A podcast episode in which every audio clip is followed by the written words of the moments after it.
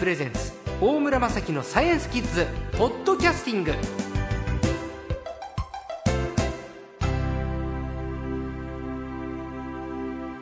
さあ今週の最高は東京大学大学院講師の関根康人さんですこんにちはあ、こんにちは、関根と申します。はいよろしくお願いします。非常にいい声してらっしゃるラジオ乗りの良い声であ、そうですか。はいそんなこと言われたら初めて。あそうですか、はい。ねいい声ですよね僕よりもいい声でちょちょっとジェラシジェラシー 関根さんは1978年生まれ東京の浅草だそうですねで東京大学の理学部を卒業しで10年ほど前は、えーアメリカのシリコンバレーで NASA エイムズ研究所で研究してた。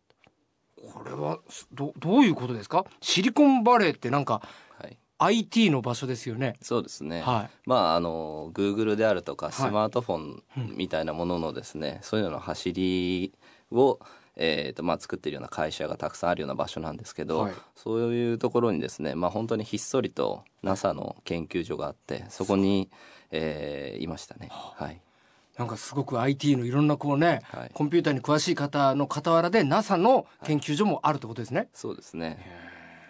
さあ、えー、関根さんは実は聞くところで子供の頃から地球外生命体いわゆる宇宙人に関心があると。そうですね。まあ、いきなり子供の頃からえ宇宙人に関心がいったわけじゃなかったんですけど、はい最初の頃に、やっぱり、その生物の図鑑とかをええ。買ってもらいまして、はい。そういう生物の図鑑見てて、あ、生き物いいなと思っていて、で、それから興味が星とか宇宙の方に移っていって、で、そっちの方も好きになってですね、ええ。あ、じゃあ宇宙に生き物がいるのかなっていうのは、まあなんか当然の流れかのように、生き物についていろいろ知っていって興味を持つ中で、うん宇宙のことも知っていってで両方をまあつなげて宇宙に生き物いるのかなっていうのはあの、まあ、割と小学校ぐらいの時から、はい。あの漠然とはずっと思ってました。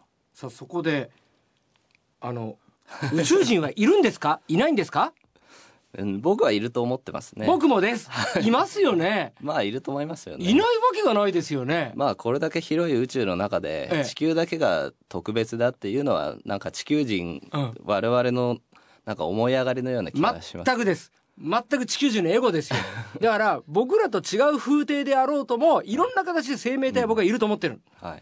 勝手に僕らってこうやってるあのねあの人間と似たようなものとかイメージしてるけど、ん。全然違う形でいると思ってるしもしかしたら僕らってあの宇宙の中ではすごくちっちゃくてまた他の宇宙人の体の一部かなって思ってる思う時ありますもん。うん。まあ今の人間みたいな形でのええ。生き物っていうのは実はその宇宙の中ではすごくマイナーなはい。その方かもしれないですね。あだから僕ら人類はマイナはい、マイナーな存在かもしれないです。ー。いいですね。地球上の生き物でさえいろいろ調べていく中で、ええ。我々みたいな人間みたいなですね、ええ。この地上であの生きている生き物っていうのはすごく少ないので、まあそういう意味ではいろんな生き物の生き方というのは地球上でもあってそれはきっと宇宙でも同じだろうなというのは今最近の科学者たちのまあ共通した認識ではありますあね。結構それがスタンダードになってる。そうですね。うん。地球上の生き物やっぱりいろいろ調べていくと、ええ。今までいると思ってなかったその地底深いところとか、もう温度でいうと100度を超えるようなですね、まあすごく暑いあの環境のようなところにも生き物は住んでいたりして、でもうありとあらゆるところに、まあ、地球上でも生き物はいると言ってもいいぐらいに、まあ、生きもあのいろんな環境に適応して生きているので、まあ、宇宙の環境にもいるんじゃないかなと僕は思ってます。はい、さあ小学館新書から土星の衛星タイタンに生命体がいるという本も出版されてるそうですね。タイタンって、まあこんな言い切っちゃっていいのかなって 思ってはいるんですけど。言っちゃってください。タ タイタンまず まずまあ宇宙図鑑見れば書いてあると思うんですけど、はい。はい。えー土星ですね。はい。水金地火木土。はい。はい。土土星だ、はい。輪っかのあるやつ。そうです。はい。でタイタンってのは？タイタンっていうのはですね、土星にあるお月様ですね。地球にも月様がありますけど、はい。土星にも月があります。はい。で土星の月はですね、はい。まあ全部合わせると数十個あってもう数えきれないぐらいあるんですけど、はい。その中で一番大きいのがタイタン。タイタン、うん。でタイタンっていうのはもともと巨人という意味のですね、ええ。あのギリシャ語かなんかなんですけど、はい。まあ、非常にその名の通り大きい月です。はい。さあここに生命体がいる。具体的な環境を教えてください。はい。その地球の月は、はい。あのひょっとしたら皆さん見たことあるかもしれないんですけど宇宙飛行士が歩いてたりして、はい。で地球の月は岩石でできてます。え。ただ土星の月はですねあの基本的には氷でできています。氷。はい。でそれはその太陽からあの土星っていうのはすごく遠いので先ほどおっしゃられたように水金地下木土はい。の順番で太陽から遠いのでですね太陽の熱があまり届かないのでその氷も固まって氷の月ができると、カチカチの月。カチンカチンの月ですね。そうですね、はい。カチンカチンの水の氷の月がタイタンです、タイタン。で実はタイタンがすごく特殊なのはですねそのタイタンに大気があるとはい。いうことです。で大気っていうのはまあ我々の身の回りにあるこの空気のことですけど、似たようなこの大気がタイタンにも存在すると。はい。で太陽系で大気を持っているお月様っていうのは、まあ、おお月様はいろんな惑星にそれぞれあるんですけど、はい。そのタイタンだけでそういう意味ではすごく特殊な、まあ、月であるというふうに言えますね。えー。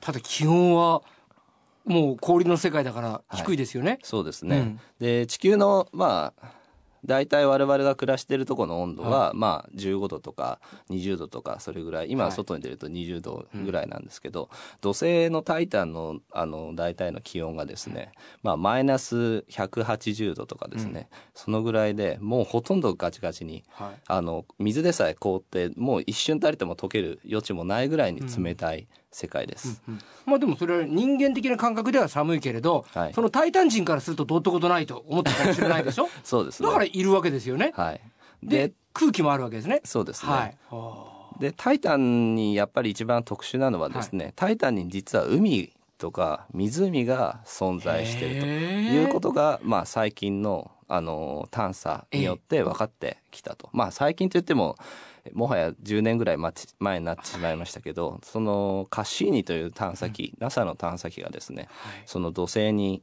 到着してでタイタンの周りをくまなく調べました。はい。でその後にパラシュートをつけたホイヘンスという着陸機がタイタンの大気の中をこう降りていったわけです。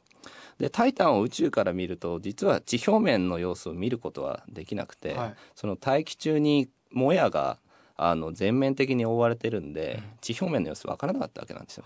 でそれでそこにパラシュートを下ろしてですね探査機が降りていきながら写真を撮りながら見ていったら地表面にはまあ非常に広大な湖とかうん海が広がってたと。でもこ氷の世界とおっしゃってたじゃないですかはい氷の世界だけれど海とか湖というのはどういう解釈なんですか？そうですね。それはすごくいいポイントです。ええあの、はい 大気中に含まれるメタンという種類のガスがあります。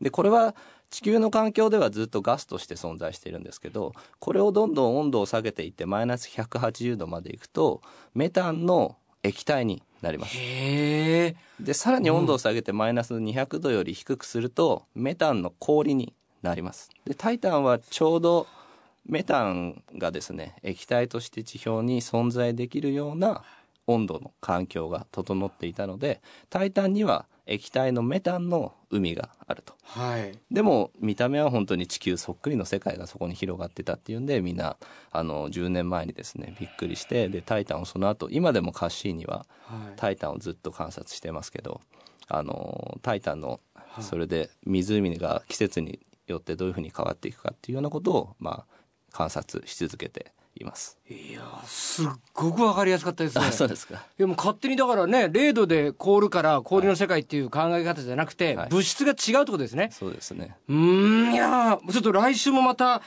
お話を聞かせてください。いやーちょっと僕東大に先生の講義聞きに行こうかな。あぜひいらしてください。